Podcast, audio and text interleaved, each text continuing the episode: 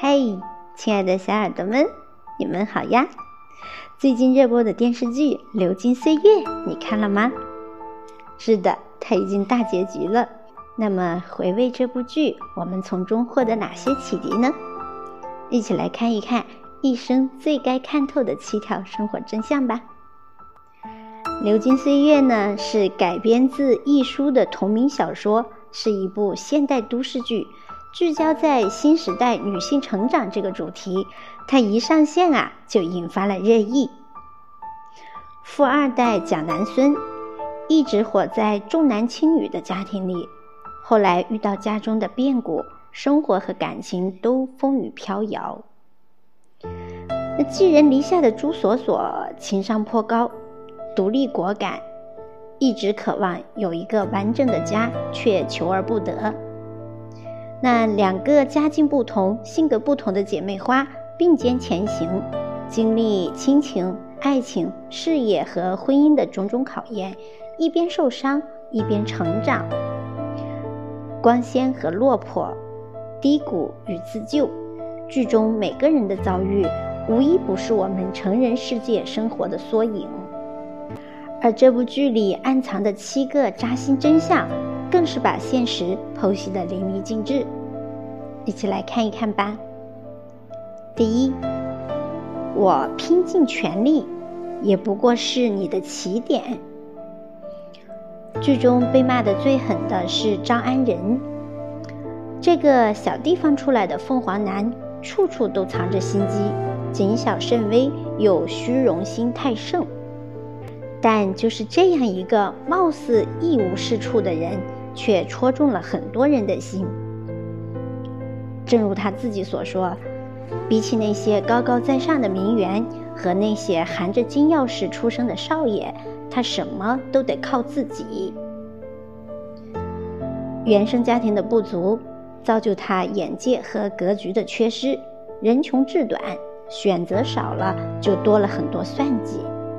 所以他会在留校的竞争当中，把对手王永正的负面消息上报给学校。在南孙家里出事时，先想着保全南孙和自己。他不爱南孙吗？其实未必。只是对于他来说，爱情是锦上添花的东西，在面包面前，他实在太没有选择的底气。有句评论一针见血：手里没有底牌的人，在活下去底线挣扎的人，做不了道德家。出身不够好，家境不够优越的他，也许拼尽全力，也只不过来到了别人的起点。说他自私也好，算计也罢，张安仁的经历，也是我们大部分人生活的缩影。就像弹幕里一位网友说的：“我们都喜欢王永正，最后却活成了张安仁。谁都想含着金钥匙出生，但我们只能咬着牙独自与生活苦战。想要什么，只能靠自己努力去挣。”二，层次不同，不能强融。蒋南孙是上海本地人，家境优渥，而张安仁则是一个小地方来的高材生。两人见识不同，格局不同，境遇自然天差地别。南孙可以任性的把茶水浇向昂贵的小提琴，张安仁却要为了省钱自己搬家。张安仁在上海买了房子，南孙爸爸却说。你这个房子是在上海的郊区，对于我来说还是远了点儿。张安仁第一次去蒋南孙家里吃饭，蒋家准备了一大桌饭菜。张安仁有些羞赧地说：“不用准备这么多菜。”南孙却云淡风轻：“我们家平时就是这么吃的。”张安仁喝不来黄酒，冒冒失失又打翻了桌上的酒杯，显得既尴尬又格格不入。生活上如此，观念上更是如此。蒋南孙眼里，爱情是美好浪漫的，不可亵渎。在张安仁眼里，爱情不能当饭吃。张安仁谨慎，在南孙一家被追债时，他认为应该与他的家里人划清界限，保全两人的小家。南孙却觉得，如果是自己，为了对方，一定不计后果，赴汤蹈火。两人的分手其实并没有谁对谁错，只是再美好的爱情，落到了实际的生活中，最终会因为不同的三观而生出嫌隙。有句话说：“层次不同，不必强融。”感情中更是如此，圈层不同，想法和追求就不同，三观不合、步调不一致的两个人。开始再恩爱，最终也会渐行渐远。一段好的感情，不仅要有物质的支撑，更要门当户对，势均力敌。三，及时止损是感情中最大的自律。朱锁锁从小寄人篱下，她最大的梦想是有一个自己的小家。她丝毫不掩饰自己想嫁个有钱人的愿望，但在精明中又有一份难得的清醒。在发现自己约会的高管是司机假冒的之后，她果断选择分手，并且把对方挪用公款买来的礼物全数退回，迅速与其划清界限。不管对方如何纠缠，他丝毫不心软。经济学上有个词语叫“沉没成本”，意思是人付出越多，越容易在沉沦。但朱锁锁没有，她深知一段始于谎言的感情无法得以善终。他追求爱情，但不沉溺于编织的感情。他有投入的诚意，也有离开的勇气。陆琪在《爱情需要止损》中写道：“如果得到了不想要的东西，就要及时丢弃，否则会越错越厉害。”诚然如此，变了质的感情，变了心的爱人，过于沉迷只能害了自己。在任何一段感情里，都不要盲从，不将就，遇到错的人。及时转身，及时止损，才是最顶级的自律。四，真诚是最顶级的情商。很多人说，朱锁锁的经历在剧中像是开了挂，美好的有些不真实。杨科对她一力栽培，工作中倾囊相授；范蜜对她宠爱有加。各种提携，就连大老板叶谨言也对他暗生情愫。很多人看到了他的得到，却忽略了他的付出。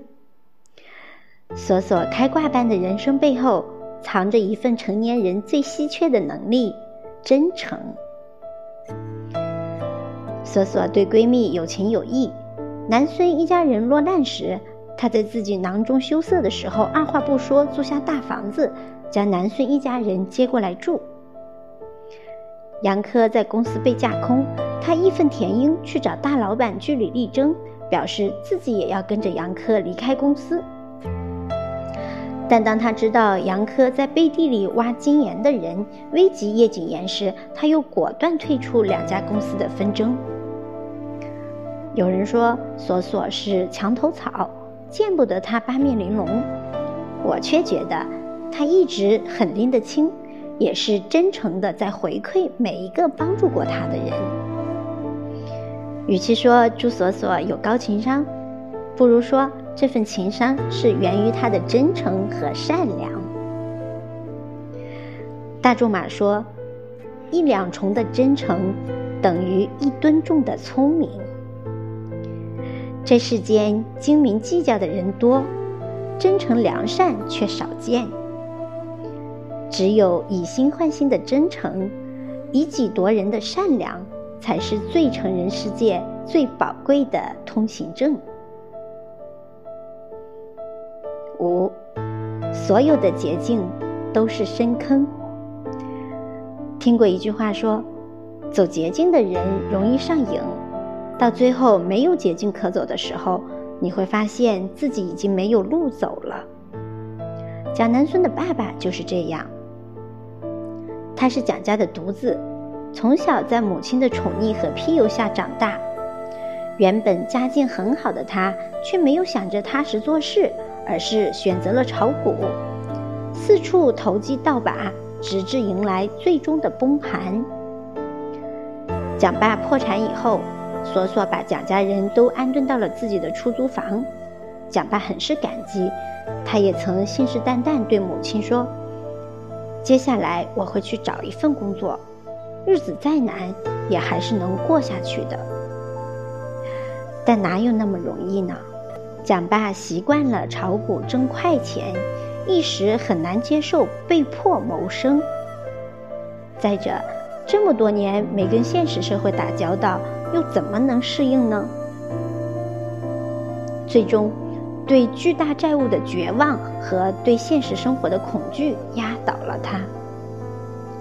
他从出租房卫生间里纵身一跃，结束了生命。有句话说：“命里获得的一切，早在暗中标好了价格。”蒋爸沉迷在捷径和快钱里，早就失去了慢慢来的勇气。这个结局其实是一种必然。来得太快的东西，往往失去也快。你走过的捷径，最终会带给你灾难。如同盖房子需要一砖一瓦去添加，人生的路也要一步步去走。毫无根基的高楼总会坍塌，你走过的捷径都是深坑。六，没有靠山，就活成自己的靠山。蒋南孙在衣食无忧的日子里，最大的愿望是先要幸福。后要体面，但后来家道中落，父亲离世，所有的债务都压到了他一个人身上。他没有找有钱的小姨，也不想拖累男朋友，而是自力更生，赚钱还债。为了赚钱，他可以选择上夜班，在工地和格子间不眠不休地穿梭。遇到上司的咸猪手。他根本没有时间伤感和哭泣，而是迅速拿到证据，拿回了属于自己的那一份钱。我一切所有，全靠自己双手赚来，没有人拿得走。这句宣言是靠自己的实力，也是独立的最大底气。周国平说：“能够保护你的，永远是你自己人生的选择。”路要自己一步步走，苦要自己一口口吃。没有靠山，就活成自己的靠山。人一辈子最大的底气，永远是那个咬牙前行的自己。